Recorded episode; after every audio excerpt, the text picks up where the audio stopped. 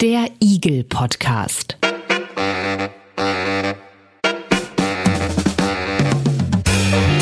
Ein Podcast rund um individuelle Gesundheitsleistungen. Gespräche über Gesundheit und Geld.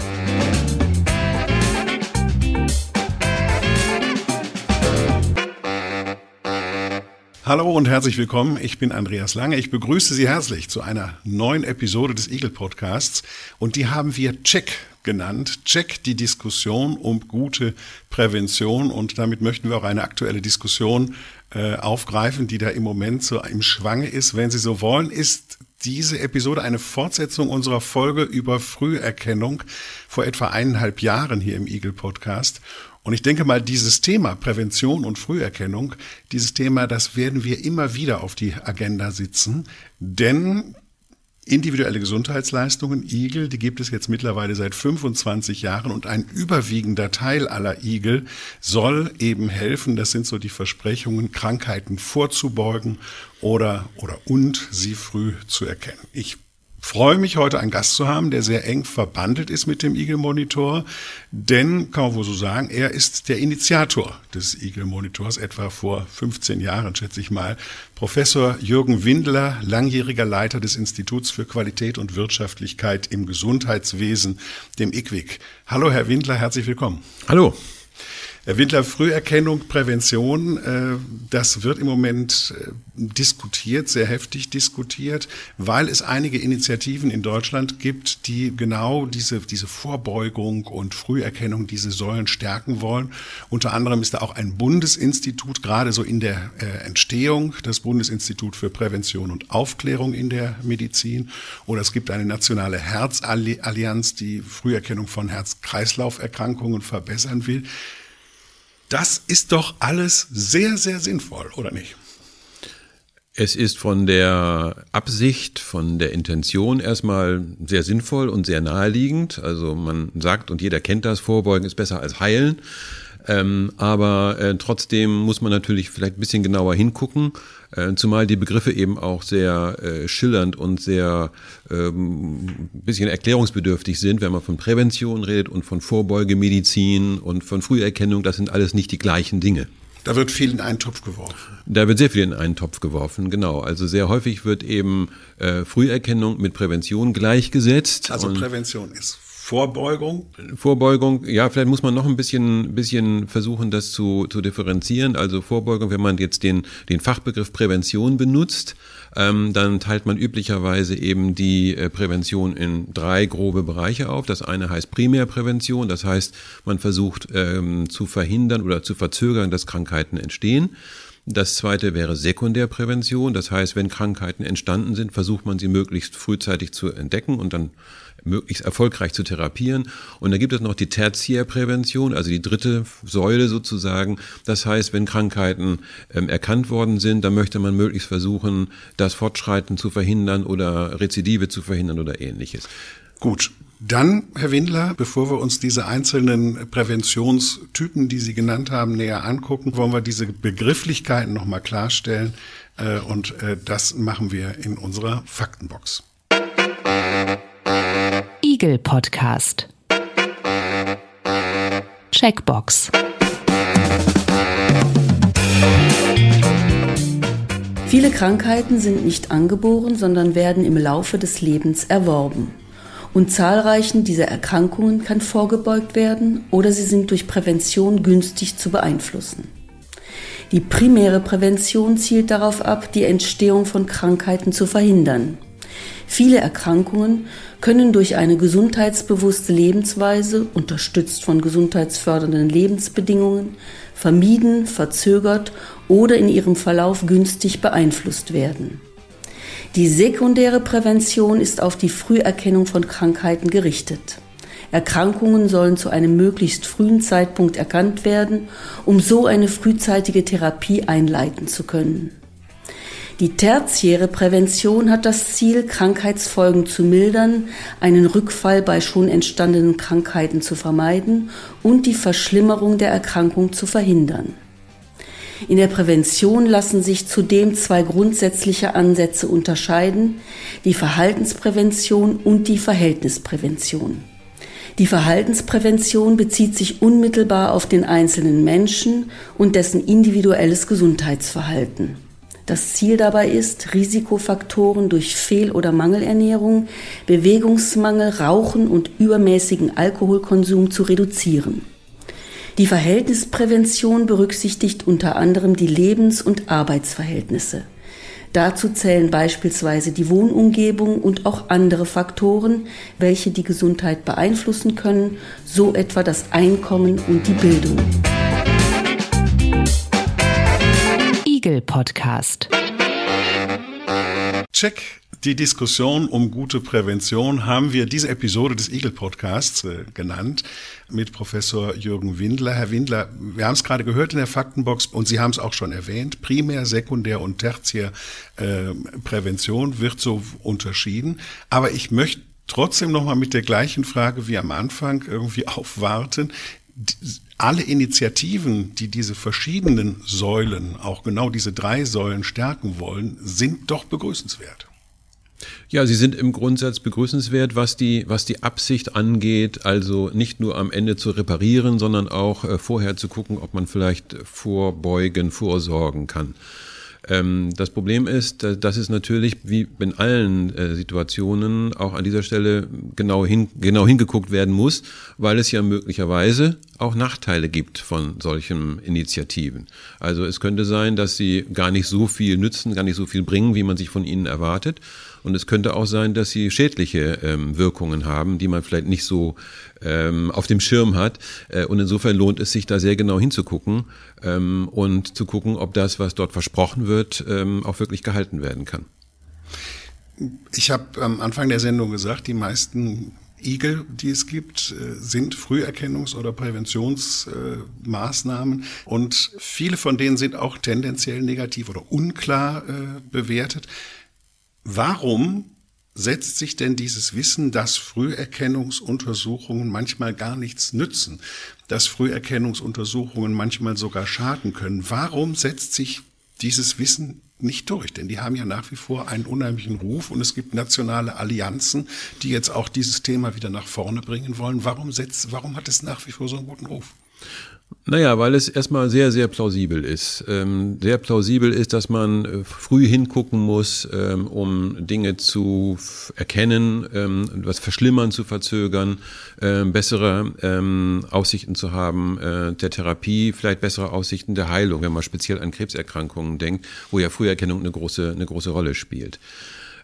Trotzdem ist es so, dass es ein, dass man, dass man, dass es natürlich möglicherweise ähm, Nachteile gibt und dass man über diese Nachteile nicht so ähm, dass sie nicht so bewusst sind und man nicht so intensiv drüber spricht, wie zum Beispiel bei Nebenwirkungen von Arzneimitteln. Da ist jedem klar, wenn ich ein Arzneimittel nehme, dann hat es eben sowohl positive Auswirkungen, aber es kann auch Nebenwirkungen geben. Und die Frage, ob es bei solchen Präventions- oder bleiben wir mal bei Früherkennungsmaßnahmen Nebenwirkungen gibt, wird in der Regel nicht sehr sorgfältig diskutiert. Dann benennen Sie die doch mal. Also dann benennen Sie doch da mal diese, diese unerwünschten Wirkungen oder Nebenwirkungen, die äh, entstehen können, die passieren können, ähm, wenn es um Früherkennungsuntersuchungen Na, es gibt im Grunde drei, ähm, es gibt im Grunde vier, muss man sagen. Es gibt im Grunde vier ähm, mögliche Nebenwirkungen oder negative Aspekte. Der erste Aspekt ist, dass falsche Alarme äh, ausgelöst werden. Also das, was wir als falsch positive Ergebnisse betrachten. Also jemand bekommt Verdachtsdiagnose bei einem, äh, bei einer Mammographie oder bei irgendeinem anderen, äh, bei einer Untersuchung. Äh, hier ist was, äh, das muss jetzt sorgfältig abgeklärt werden. Das ist der erste Punkt. Der zweite Punkt ist, es kann sein, dass man ähm, ernste Befunde übersieht. Das sind die sogenannten falsch negativen Befunde. Also es kann sein, dass jemand eine Krebserkrankung hat, dass die aber in der Früherkennungsuntersuchung gar nicht auffällt. Der dritte Punkt ist der, dass eine frühere Therapie gar nicht so viel besser ist als eine spätere Therapie. Das ist nicht so selbstverständlich, dass das einfach äh, so hingenommen werden kann. Und das der dritte, ist aber doch bei Krebserkrankungen zum Beispiel meint man das doch so, oder? Meint man das? Wenn man es früh entdeckt, wenn man, man früh anfängt, das zu behandeln, hat man eine viel größere Chance, ähm, ja, den Krebs vielleicht zu besiegen. Genau, und das ist die, die Indizien dafür sind auch ziemlich gut. Die Indizien heißen, dass äh, man die Überlebenszeiten von Menschen angucken kann, bei denen in, wo der Krebs in einem frühen Stadium entdeckt wird und die Überlebenszeiten angucken kann von Menschen, bei denen der Krebs in einem späten Stadium entdeckt wird und die vergleichen kann und sagen, ah, die einen leben aber viel länger als die anderen. Ähm, das ist natürlich, das sieht auch wieder sehr einleuchtend aus. Äh, trotzdem ist es ja so, wenn man sich eine Krebserkrankung vorstellen würde, die man gar nicht behandeln kann, dann ist es auch da so, dass Menschen, die man früh entdeckt, länger leben als die Patienten, die man spät entdeckt. Einfach weil man sie früh entdeckt, bis sie dann spät geworden sind. Also ähm, das ist nicht so selbstverständlich und das, was man Fachbegriff dafür ist, Lead Time Bias, ähm, dass man hier nochmal sehr sorgfältig gucken muss, ob das, was man in solchen Stadien und Überlebenszeitanalysen äh, feststellen kann, wirklich dem entspricht, was man dann durch Früherkennung wirklich bewirken kann. Das ist nicht das Gleiche. Aber Lead Time Bias, das hört sich für mich so an, als ist das eher eine mathematische, statistische Spitzfindigkeit äh, und gar nicht so ein, eine medizinische Tatsache. Ja, und da sind wir dann vielleicht genau der, bei dem Punkt, warum es so schwierig ist, über äh, ähm, Screening oder Früherkennungsmaßnahmen kritisch zu diskutieren oder das Bewusstsein zu schärfen, weil viele dieser Dinge, über die wir jetzt gerade reden, was so mh, mm, hinter, zu hinterfragende Aspekte angeht, äh, von einzelnen Menschen, das bedeutet von den einzelnen Betroffenen, aber auch von den einzelnen Medizinern kaum erkannt oder kaum beobachtet werden können. In der Tat, Lead Time Bias als eines von diesen Problemen ist etwas, was man nur durch große Statistiken, durch große ähm, Untersuchungen, durch Studien herausfinden kann. Was man nicht im Einzelfall ist das nicht feststellbar.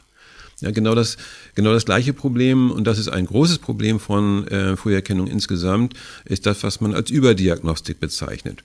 Ähm, Überdiagnostik heißt, dass man durch Früherkennung eine Erkrankung feststellt, und zwar richtig feststellt, nicht etwa eine falsche Diagnose, richtig feststellt, dass aber es hier um eine Erkrankung handelt, die der Mensch, wenn er nicht zur Früherkennung gegangen wäre, sonst überhaupt nie erlebt hätte oder jedenfalls ihre relevanten Folgen nicht erlebt hätte. Also etwas, was dann erkannt wird, was therapiert wird, was diesen Menschen ein Leben lang begleitet was er sonst aber nicht erlebt hätte, weil es sonst viel später aufgetreten wäre, er vielleicht an einer anderen Erkrankung erkrankt wäre, vielleicht eher daran gestorben ist, als der andere Tumor oder andere Erkrankung aufgetreten ist. Dieses Problem ist auch eins, was ein einzelner Mensch oder ein einzelner Behandler überhaupt nicht erkennen kann. Er sieht ja nur, dass bei einem Menschen eine Erkrankung festgestellt worden ist und die muss dann behandelt werden. Ob die jetzt ohne Behandlung oder ohne erkannt zu werden den Menschen überhaupt beeinträchtigt hätte, kann man nicht mehr feststellen. Auch das ist eine, äh, wenn Sie so wollen, eine sehr abstrakte äh, Betrachtung, die auch nur durch große Statistiken und große äh, Studien überhaupt identifiziert werden kann. Dennoch sagen Sie, ich habe ja jetzt eben auch gefragt, warum haben diese Untersuchungen trotzdem so einen guten äh, Ruf? Dennoch sagen Sie, so haben Sie es geschrieben in einem Artikel, wo Sie äh, eben über Früherkennungsuntersuchungen und Prävention äh, geschrieben haben, es sei ein System ohne negatives Feedback. Das heißt, obwohl so viel im Argen ist, wie wir jetzt gerade gehört haben, sind alle glücklich und zufrieden. Wie genau. kann das denn sein? Naja, das hängt damit zusammen, dass erstens die beiden ähm, sehr gravierenden, ähm, nachteiligen Punkte, die man dort berücksichtigen muss, von den von einzelnen Menschen nicht wahrgenommen und erlebt werden können. Also Überdiagnostik auf der einen Seite, Lead-Time Bias auf der anderen Seite kann man als Einzelner nicht beobachten, kann man nicht wahrnehmen. Das zweite ist, dass andere Dinge, die ich vorhin beschrieben habe, also falsch positive und falsch negative, in Zusammenhang mit Screening auch nicht als wirklich Unzufriedenheit, äh, nicht Unzufriedenheit auslösen. Weil die falsch positiven, also die Verdachtsfälle, die man hat, da sind alle, wenn sie dann, die sind erstmal natürlich verängstigt, kann man ja auch verstehen, aber wenn der Verdacht dann quasi ausgeräumt ist, sind alle wahnsinnig erleichtert, dass nun nichts Schlimmes gefunden worden ist und sind mit dem Screening in keiner Weise unzufrieden. Hm. Und das zweite ist die falsch negativen, also die übersehenen Fälle. Da ist es auch so, dass in der Regel, meinetwegen, wenn ein Brustkrebs ein, zwei, drei Jahre nach einer Mammographie ähm, auftritt, bei der man noch nichts gesehen hat, dann wird man das in aller Regel auch nicht mit dieser Mammographie in Verbindung bringen und ist auch, sagt dann, ja, das ist dann so und konnte man, war noch so klein, konnte man damals nicht sehen. Auch da gibt es keinen Grund für Unzufriedenheit. Es gibt einzelne, ganz wenige ähm, tatsächlich Prozesse, wo man, wo jemand, der an einem Krebs erkrankt ist, später gesagt hat, das hättet ihr aber früher sehen müssen. Aber das sind absolute Raritäten. Und das allgemeine, die allgemeine Einschätzung ist, dass es, die allgemeine Wahrnehmung ist, dass es nirgendwo in Zusammenhang mit Früherkennung irgend so etwas wie Unzufriedenheit geben kann über den ganzen Prozess, über das ganze Prozedere. Alle, die in, bei denen, die zur Früherkennung gehen und bei denen nichts gefunden wird, sind restlos erleichtert. Diejenigen, bei denen was gefunden wird, die sind sehr bedrückt und sehr beeinträchtigt. Trotzdem würden sie sagen, ah, gut, dass es noch so früh gefunden worden ist. Also alle sind zufrieden. Sie schreiben auch, hm, dass es immer gerne verglichen wird und diesen Vergleich würde ich jetzt auch gerne nochmal hier auf den Tisch bringen äh, mit äh, dem Auto, das ja auch regelmäßig zur Inspektion ist, ist auch so eine äh, Sache ohne negatives Feedback, weil alle sind glücklich, dass man dann irgendwie die Wärmepumpe oder was auch immer da kaputt ist, irgendwie rechtzeitig ähm, gewechselt hat, damit man eben nicht im nächsten Urlaub irgendwo auf der Landstraße steht und nicht mehr weiterfahren kann. Ähm, Inwieweit ist das, ist das berechtigt, so ein Vergleich? Na, der, der, ich glaube, dass gar nicht, da ist natürlich beim Auto ist noch, sind nicht alle nur glücklich, weil sie es ja auf jeden Fall erstmal Geld kostet. Das ist bei der Früherkennung auch nicht so. In der Regel, wenn Sie nicht von Igel, von Igel reden, da kostet auch Geld. Ansonsten bei üblichen ähm, Früherkennung, sogenannten Vorsorgeuntersuchungen der gesetzlichen Krankenversicherung, das kostet auch kein Geld. Also noch, noch nie mal da sind Sie im Nachteil. Ansonsten ist der, ähm, entscheidende Unterschied zwischen dem Auto und dem Menschen, dass der Mensch sich ähm, in der Regel bei vielen Dingen selbst reparieren kann. Das Auto kann sich nicht selbst reparieren. Also das Auto wird nie wieder heile, ohne dass irgendjemand Hand anlegt. Und der Mensch wird in aller Regel wieder heile, ohne dass jemand Hand anlegt. Also jede Erkältung geht von alleine wieder weg. Ähm, ein Knochenbruch heilt von alleine. Der muss zwar geschient werden, aber dann heilt er selber. Da muss man nichts dran machen. Und ich meine, jemand, der eine ähm, geplatzte oder gesprungene Windschutzscheibe hat, der kann da so viel gipsen, wie er will. Die wird nie wieder in, äh, intakt. Also ein Auto ähm, wird nicht wieder wird nicht wieder selber gesund. Ein Mensch sehr oft schon. Oder aber auch ein Mensch, wenn er nicht gesund wird, ist in der Lage, Krankheiten selbst in Schach zu halten, ohne dass der, der Mensch als solcher das überhaupt merkt. Ähm, insofern gibt es einen, das, was, was, die, was dieses, sagen wir mal ganz etwas vereinfacht ausgedrückt, was das Abwehrimmunsystem des Menschen oder das Heilungssystem des Menschen selbst regulieren kann, ist beim Auto nicht da. Und das führt genau zu dem Thema der Überdiagnostik von eben, denn wenn ich jetzt ähm, bei einem Menschen etwas identifiziere zu einem bestimmten Zeitpunkt und das dann erkenne und therapiere, dann kann es sein, dass dieses Gleiche der Körper selber reguliert hätte oder verzögert hätte, das nicht ausgebrochen wäre. Äh, und insofern äh, ist dieser, ist dieser, äh, führt diese, diese, fehl, diese falsche Analogie zum Auto genau zu dem, zu dem großen Thema der Überdiagnostik, was eben ein sehr vernachlässigtes Thema ist, weil man immer so auf das Auto guckt. Da höre ich aber raus, dass Sie ja eigentlich dann damit plädieren, dass man so ein bisschen mehr Ruhe und Gelassenheit eigentlich in diese Sache reingeht, dass man seinen Körper beobachtet, aber nicht hysterisch werden sollte, wenn irgendwie mal sofort irgendwas zwackt oder zwickt. Ja, das ähm, ist, glaube ich, sowieso eine, eine, eine gute Empfehlung. Ähm, aber ähm, es geht hier wirklich um die, um die Frage, dass man, dass der, erstmal nur um die Frage, dass der Autovergleich äh, unangemessen ist. Also ein Auto ähm, muss jede, jedes Jahr oder alle zwei Jahre zum, zur Inspektion und zum TÜV weil es eben sein kann, dass sich dort etwas anbahnt, was man, was man, mit dem man vorbeugen muss, was man aber, was das Auto auch bestimmt nicht selber heilen kann. Bei den Menschen ist das eben anders.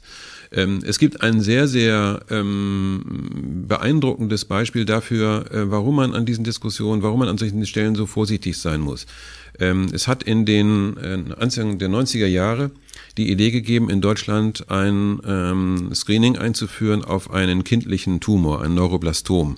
Ein, ein Tumor, der ähm, Kinder im Alter zwischen ein und zwei Jahren vor allen Dingen ähm, betreffen kann, der sehr schwerwiegend ist, der tödlich enden kann. Und man wollte also jetzt ähm, dort eine Früherkennung machen, zumal es einen sehr einfachen Test gab. Man musste ein Stoffwechselprodukt dieses Tumors in der Windel nachweisen, ganz simpel.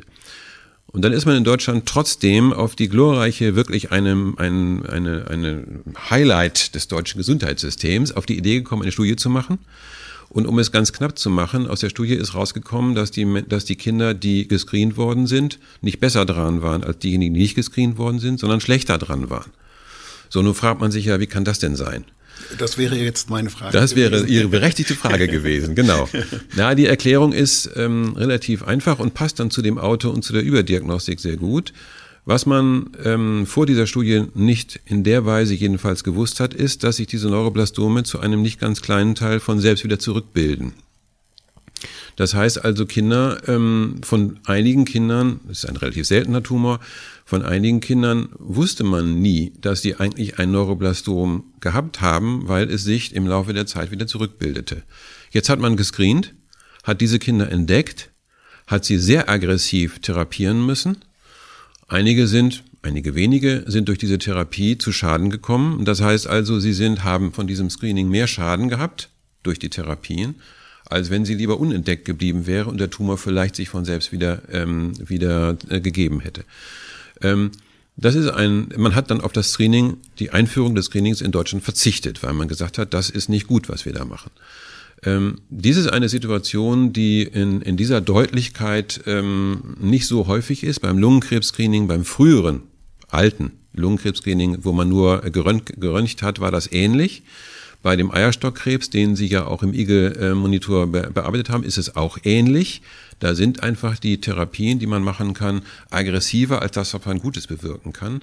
Und insofern zeigen diese Beispiele sehr eindrücklich, dass man eben schon sehr sorgfältig hingucken muss, weil man einfach über bestimmte Erkrankungen vielleicht auch nicht ähm, ausreichend viel weiß, wie sie sich spontan ähm, entwickeln, äh, dass man sehr sorgfältig hingucken muss, bevor man sich für so eine ähm, Früherkennungsmaßnahme entscheidet. Jetzt haben wir die Initiativen, die es in Deutschland gibt, und da gibt es ja sicherlich noch viel, viel mehr, mehr Initiativen dieser Art, haben wir angesprochen. Ähm, ist das denn jetzt ja, schädlich, wenn, oder würden Sie sagen, dass es so eine Art Checkwut ist, die sich hier breit macht in der Bevölkerung? Oder auch in der Politik? Ja, in der Bevölkerung bin ich gar nicht so überzeugt, denn ich meine, so ähm, begeistert in der Breite, wir reden jetzt mal nicht von, von Menschen, die IG-Leistungen oder andere Leistungen gerne in Anspruch nehmen möchten, aber die Masse ist das nicht. Äh, Im Gegenteil, es ist ja so, dass es dauernd Diskussionen darüber geht, gibt, dass die Teilnahmeraten auch speziell an den Früherkennungsuntersuchungen der gesetzlichen Krankenversicherung doch endlich mal gesteigert werden müssen. Also da scheint man so in den Diskussionen sehr viel Luft nach oben zu sehen. Ähm, also in der Bevölkerung scheint mir die Begeisterung, jedenfalls was das vielleicht die Diskussion darüber, aber nicht das unmittelbare Hingehen, scheint mir nicht so groß zu sein. Die Begeisterung in der Politik ist im Moment groß äh, und die Begeisterung bei Ärztinnen und Ärzteverbänden ist sehr groß. Ähm, und ähm, da muss man auch sagen, äh, das hat sicherlich verschiedene Gründe. Das hat Gründe, dass eben natürlich Ärzte, auch speziell Klinikärzte in ihren Kliniken, die, sagen wir mal, schweren und fortgeschrittenen Fälle sehen und das Leiden sehen, ja, versteht man auch, und dann der, der Ansicht sind, dass sie dagegen was tun müssen. Ähm, das ist ja auch verständlich, äh, ersetzt aber nicht das sorgfältige Hingucken und das sorgfältige Reflektieren, was man da eigentlich tut. Jetzt ist es ja so, dass äh, diese Bemühungen in Deutschland so ein bisschen mit dem Ziel auch gemacht werden, Lebenserwartung zu erhöhen. Und äh, da müssen Sie mir eine Sache erklären, denn in diesem Artikel, den ich eben schon mal erwähnt habe, da schreiben Sie, dass durch die Bemühungen, mehr Prävention und mehr Früherkennung zu machen, äh, erfolgversprechende Präventionsbemühungen torpediert würden. Also im, genau das Gegenteil bewirken. Wie kann das sein? Also die Vorsicht akzeptiere ich ja, das genaue Hingucken, alles gut, aber dass ähm, ernstzunehmende äh, Präventionsbemühungen torpediert werden dadurch, da, das müssen Sie erklären. Na, die Frage ist, ähm, auf was man den Fokus legt. Also meine, meine Aussage ähm, wäre so zu verstehen, dass dadurch, dass alle Welt vom Checken redet, und alle Welt von Früherkennung redet und alle Welt davon redet, dass man dafür auch unbedingt zum Arzt, zur Ärztin oder vielleicht eventuell zur Apothekerin gehen soll, äh, dass dabei aus dem Blick gerät, dass die wichtige Prävention nicht in der Arztpraxis stattfindet. Ähm, der Präsident der, der ähm, Deutschen Gesellschaft für Allgemeinmedizin, äh, Martin Scherer, hat gerade gesagt, äh, Prävention findet vor der Arztpraxis und vor der Krankenhaustür statt. Und indem man nur darüber redet, über medizinische Aspekte der Prävention, der Früherkennung, der Vorsorge, der Vorbeugemedizin, gerät aus dem Blick, dass eigentlich die wichtigen Dinge woanders stattfinden müssen, die wirklich erfolgversprechenden Dinge woanders stattfinden müssen. wir haben es eben gehört in äh, der Faktenbox. Sie sprechen an die sogenannte Verhältnis- oder auch Verhaltensprävention, also erstens die Lebensführung, aber auch die Lebensverhältnisse, in denen äh, Menschen äh, leben, wo eben auch Einkommen, Bildung etc. dazugehören. Sie meinen also, die Mediziner haben da eigentlich überhaupt nichts zu suchen in diesem Bereich. Na, das würde ich mal etwas, äh, das ist sicher eine pointierte Formulierung, äh, aber es ist ein Irrtum, dass Prävention primär eine medizinische Maßnahme ist, eine ärztliche Aufgabe ist dass man dort auch sinnvoll beraten kann, ist eine ganz andere Diskussion. Aber erfolgversprechende Prävention, wenn man jetzt wirklich auf die Bevölkerungsebene geht, wenn man jetzt wirklich im Sinn hat, wir wollen den Gesundheitszustand der Bevölkerung verbessern, wir wollen Lebenserwartung verbessern, diese Prävention findet erfolgversprechend woanders statt und nicht in der Arztpraxis. Äh, da ist völlig klar, wenn Sie sich ähm, das, das Verhältnis, was man als Verhältnisprävention betrachtet, ähm, auf, auf, auch auf anderen Ebenen, auf Bildungsebenen stattfindet, natürlich auf Einkommensebenen, auf, sozial, äh, auf sozialer Struktur äh, stattfindet, ähm, auf ähm, Betreuung von Kindern stattfindet, auf allen möglichen Ebenen und nicht primär auf ärztlicher Ebene. Ähm, das, dazu können auch äh, Maßnahmen, kennen wir ja auch, ähm, zur Reduzierung von äh, Rauchen, von Tabakkonsum gehören. Dazu können Maßnahmen zur Reduzierung von Alkoholkonsum gehören und ähnliche Dinge.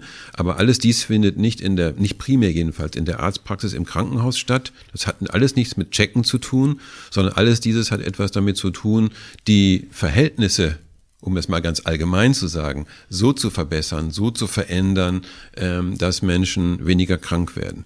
Es gibt eine sehr klare, ähm, neben anderen Dingen, einen sehr klaren Zusammenhang zwischen Einkommensverhältnissen und Lebenserwartung. Also in Deutschland gibt es Daten dazu, dass Männer in den höheren, in hohen Einkommensklassen eine Lebenserwartung haben, die etwa zehn Jahre höher ist als die in den niedrigen Einkommensklassen. Das hat mit Checken und, und irgendwelchen Arztbesuchen überhaupt nichts zu tun.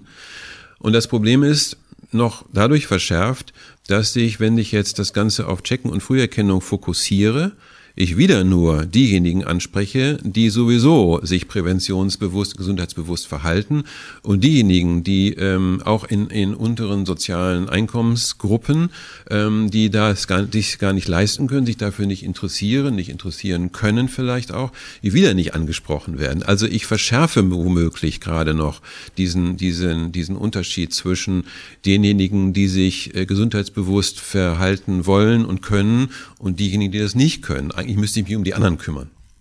Aber das heißt doch, dass, nehmen wir jetzt mal beispielsweise die Herzallianz, die nationale Herzallianz, die sagen Herz-Kreislauf, wir müssen checken, checken, checken, checken, dass die besser still sind oder dass sie diese Aufgabe lieber anderen abgeben. Lehrerinnen, Lehrern, Erziehern, Erzieherinnen, Kindergärtner, Kindergärtner, sowas. Ja, insofern ist die Nationale Herzallianz als solche ja erstmal eine tolle, ein tolles Aushängeschild ja, ja. und ein toller Rahmen.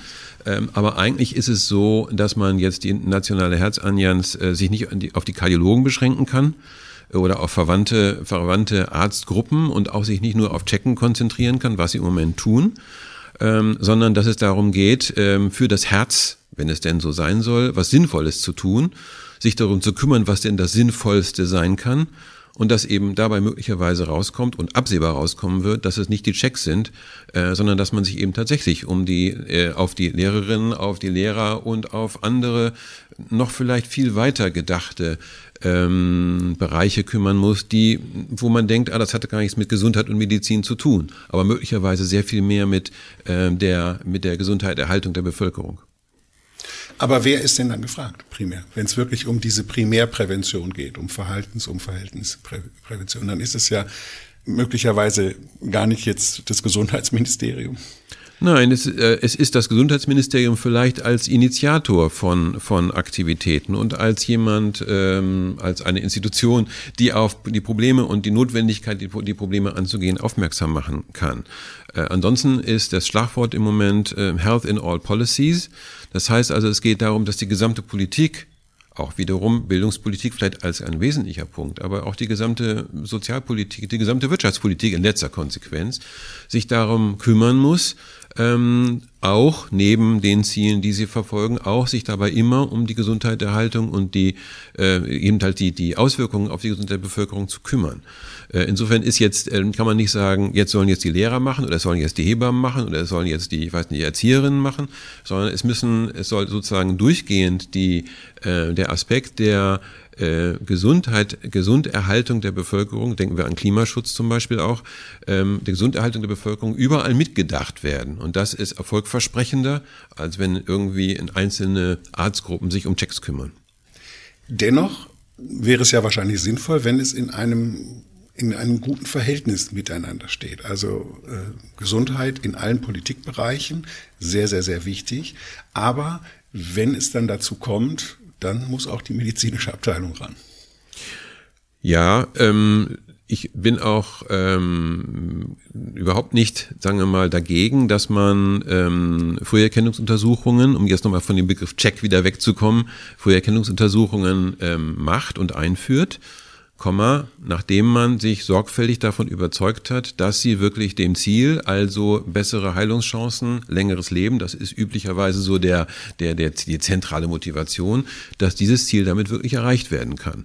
Äh, und dazu gibt es Methoden und Maßnahmen, die man da ergreifen muss, dass man nämlich ordentliche Studien machen muss, äh, die untersuchen und möglichst versuchen zu belegen, dass das sinnvoll ist und gut ist. Diese Studien gibt es für die aktuell diskutierten Checks nicht mal im Ansatz. Nichts davon. Das, was die Studien, äh, einige Datenstudien würde ich nicht sagen, einige Studien dazu gezeigt haben, ist, man sollte es lieber lassen. Äh, andere Länder mit ihren sehr äh, vertrauenswürdigen Institutionen, ich denke speziell an die USA oder an Kanada, die da eigene große äh, Institutionen haben, die sich mit Früherkennungsmaßnahmen beschäftigen, entsprechende Empfehlungen abgeben, sagen, nein, das sollte man nicht machen. Äh, und insofern ähm, würde ich denken, es ist äh, sinnvoll, über diese Dinge nachzudenken, ob man sie machen sollte. Es ist sinnvoll, sie als einen kleinen Teil von Präventionsmaßnahmen insgesamt äh, anzusehen.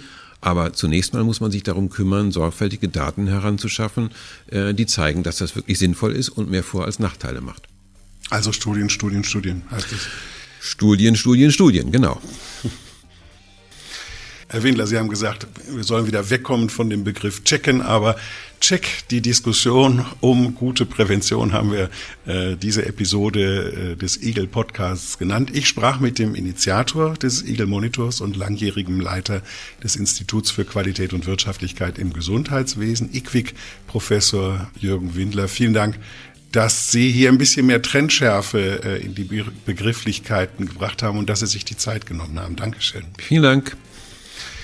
Wie immer können Sie äh, auch Ihre Meinung äh, zu diesem Eagle Podcast und auch zu dieser Episode sagen, können uns ein Feedback geben, eigene Meinungen äh, niederschreiben, auch Themenvorschläge machen oder kommentieren. Das alles nehmen wir sehr, sehr gerne entgegen und am leichtesten geht das bei uns auf der Homepage eagle-monitor.de. Da finden Sie eine Seite zu diesem Podcast und können sehr einfach mit uns Kontakt aufnehmen. Ich sage vielen, vielen Dank für Ihr Interesse und danke fürs Zuhören. Ich bin Andreas Lange. Bis bald.